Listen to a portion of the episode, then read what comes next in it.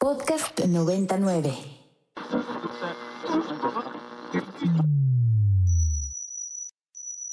Ingresando código de acceso. Verificando permisos. Trazando ruta. Novena dimensión. Acceso temporal. Autorizado. Abriendo portal en 5, 4, 3, 2, 1.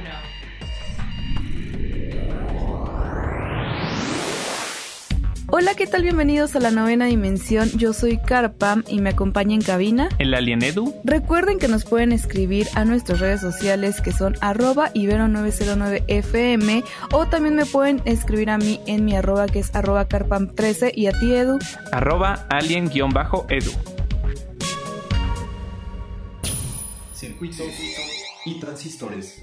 Edu, y la historia de Netflix no se ha detenido porque pues resulta que pues después de todo lo que ha sucedido en torno a esta plataforma de streaming, que se ha encontrado varios baches en el camino, que se encuentra en la cuerda floja sobre todo por esta nueva tendencia que nos está manejando con los comerciales, con los nuevos paquetes de suscripción y con toda esta cuestión donde ya no vamos a poder compartir nuestras cuentas como lo estábamos haciendo con anterioridad, pues resulta que ahora pues Netflix no solo está haciendo estas movidas, quizás un poco a favor lógicamente para ellos, sino que ahora ya han dicho que pues ellos no están precisamente poniendo el foco en lo que es la industria del cine, cosa Edu que déjame decirte a mí me suena un poco extraño porque por allá del 2019 Netflix compró al famoso eh, Teatro París que está en Nueva York, porque en ese entonces ellos tenían como esta visión de proyectar sus filmes originales en la pantalla grande, entonces a mí me suena un poco extraño que en pleno 2023 mencionen que pues siempre no, ¿verdad? Que no es el foco que ellos están planteando en este momento. Claro, se siente incluso como un poco contradictorio, ¿no? Y, yo la verdad no entiendo ya muy bien cuáles son las estrategias de Netflix. Siento que ni ellos mismos las entienden. Como tú lo dijiste, han estado en el ojo del huracán durante un buen tiempo. Y es que de verdad siento que ellos ya estaban como en una posición eh, en la que eran líderes del mercado. Y esto como que causó pues que se sintieran muy cómodos y empezaron a tomar como que ciertas estrategias que evidentemente veían por los intereses de la empresa más que por los intereses en sí de los, de los, de los clientes o de los suscriptores.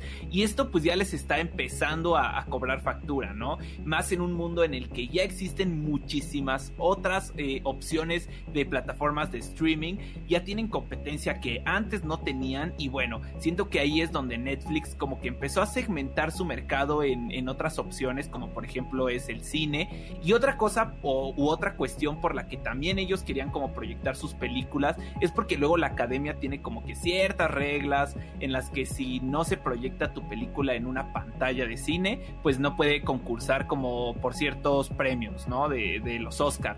Entonces, eh, pues siento que como que en algún momento vieron que quizá ese camino era rentable, ahora no sabemos por qué está dando como que la vuelta atrás, pero yo siento que pues el hecho de que Netflix diera más opciones para poder llegar y ver eh, su catálogo era como que una buena estrategia simplemente ellos sabrán por qué no, no están tomando este camino, pero bueno, parece ser que ya no vamos a ver con tanta frecuencia películas que son originales de Netflix en el cine.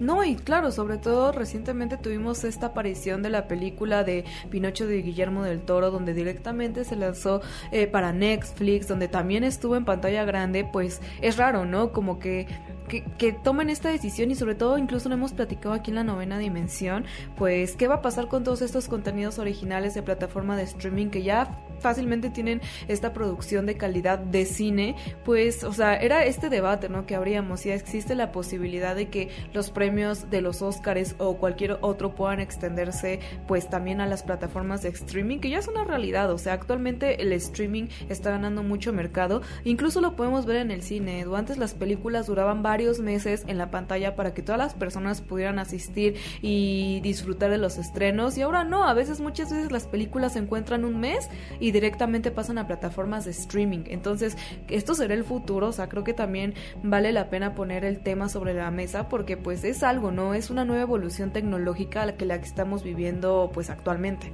Claro, y no solo eso, sino que siento que los mismos usuarios ya nos estamos acostumbrando a esa idea, ¿no? O sea, siento que muchas veces hay una película como que sí te interesa, pero no tanto, y tú dices, bueno, pues mejor me espero un mes para que ya esté en Netflix, ¿no? Un mes para que ya esté en HBO Max. Y pues al final de cuentas, esto no sé qué tan contraproducente pueden ser hacia estas cadenas de cine, porque siento que es como que una, una tentación a que ya no vayas a ver las películas al cine, ¿no? Entonces, yo la verdad, ahí estoy como que en un limbo entre ambas ideas. A mí me encanta ir al cine, pero luego la gente pues se porta no muy bien en las salas y ya de repente prefiero verla en la comodidad de mi casita.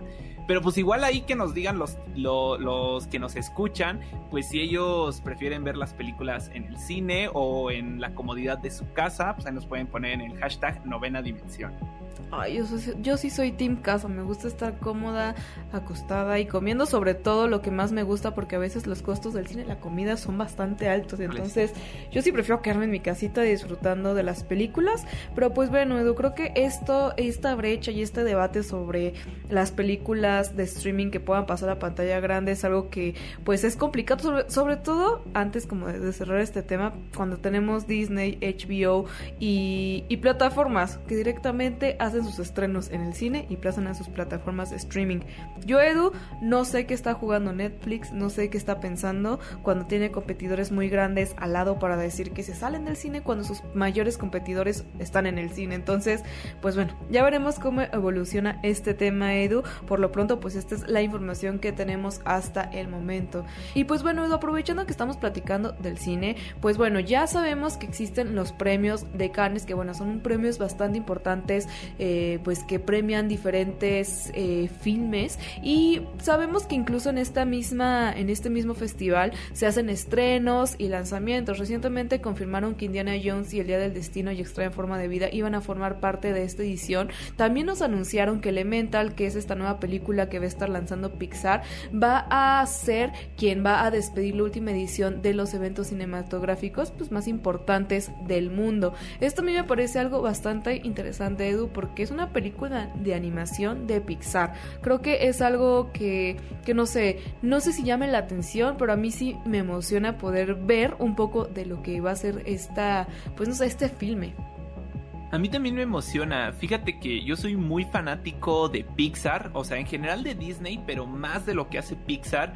Y esta película, aunque siento que ya le hemos como que visto el concepto en otro lado, realmente no, no ubico bien dónde. Siento que con esta eh, pues personalidad que tiene ya el estudio, le va a dar como que un plus diferente. Y además, pues el hecho de verlo en este tipo de festivales, como que te hablan bien tanto del festival como de la película, ¿no? O sea, siento que antes estos festivales como que se cerraban mucho a un sector eh, de cierta de cierto tipo de cine de ciertas películas y últimamente pues se están abriendo a, ver como que cine más entre comillas comercial no o sea más si es una película animada que antes tenía como que esta etiqueta de que era una película para niños y pues ya lo dijo Guillermo del Toro al ganar su Oscar pues la animación no es un género es un medio para expresar ideas y para expresar emociones y, y realmente pues siento que ya se le empieza a dar un poquito más de valor a este ámbito y eso es algo que pues a mí me gusta muchísimo, ¿no? Y, ya fuera de eso,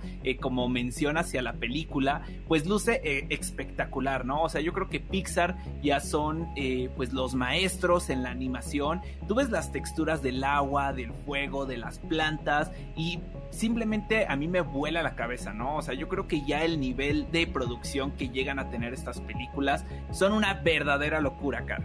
Sí, no, y sobre todo a mí me recuerda, por ejemplo, mucho esta película de. Ay, ¿cómo se llama la película de.? Me recuerda muchísimo la película intensamente por, por, por los dibujos, más que nada. Sé que es algo totalmente diferente, pero que se puede, digamos, ligar un poco a ello. Y pues no sé, creo que parte de lo que pues representa a Disney hacia Pixar, creo que a mí me parece un gran acierto, sobre todo porque de mi parte yo estoy un poco cansada de lo que está haciendo Disney con los remakes y los live actions, entonces como que tener un respiro de este contenido pues es, es muy agradecido y, y, pues nada, yo, yo creo que, que va a ser una buena filme, es uno, uno nuevo que sí incorpora este año los lanzamientos de pues no sé, quizás más esperados porque ha habido mucha atención dentro de esta película por todo lo que respecta, por todo lo que gira en torno al.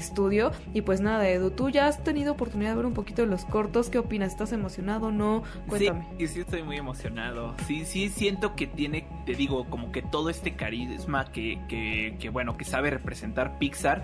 Y pues Pixar, la verdad, no ha estado como que en la mejor posición últimamente. Eh, recuerdo que ellos estaban muy molestos como estudio porque ya sus películas se iban directo a Disney Plus en vez de al cine con la película de Luca y con la película de Red. Y ellos pues sentían que esto como que demeritaba un poquito su esfuerzo y su trabajo. Eh, después se le dio la oportunidad de regresar al cine con la película de, de Lightyear. Eh, y como que no le fue muy bien en taquilla, entonces pues es una oportunidad más para Pixar de poder triunfar en el cine y yo creo que con esta película lo pueden lograr.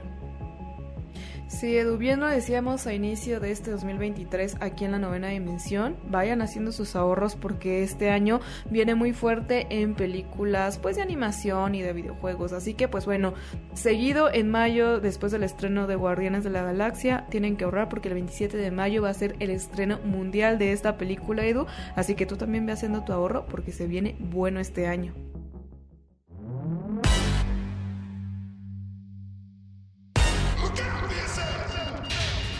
Alerta de acceso. Alerta de acceso. Novena dimensión. Novena dimensión.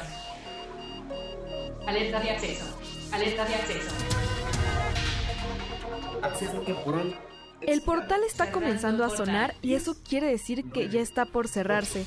Nosotros nos escuchamos mañana en punto de las 6:10 de la mañana. Bye. 3, 2, 1. Cerrando portal. Novena dimensión. Para más contenidos como este, descarga nuestra aplicación disponible para Android y iOS o visita ibero909.fm.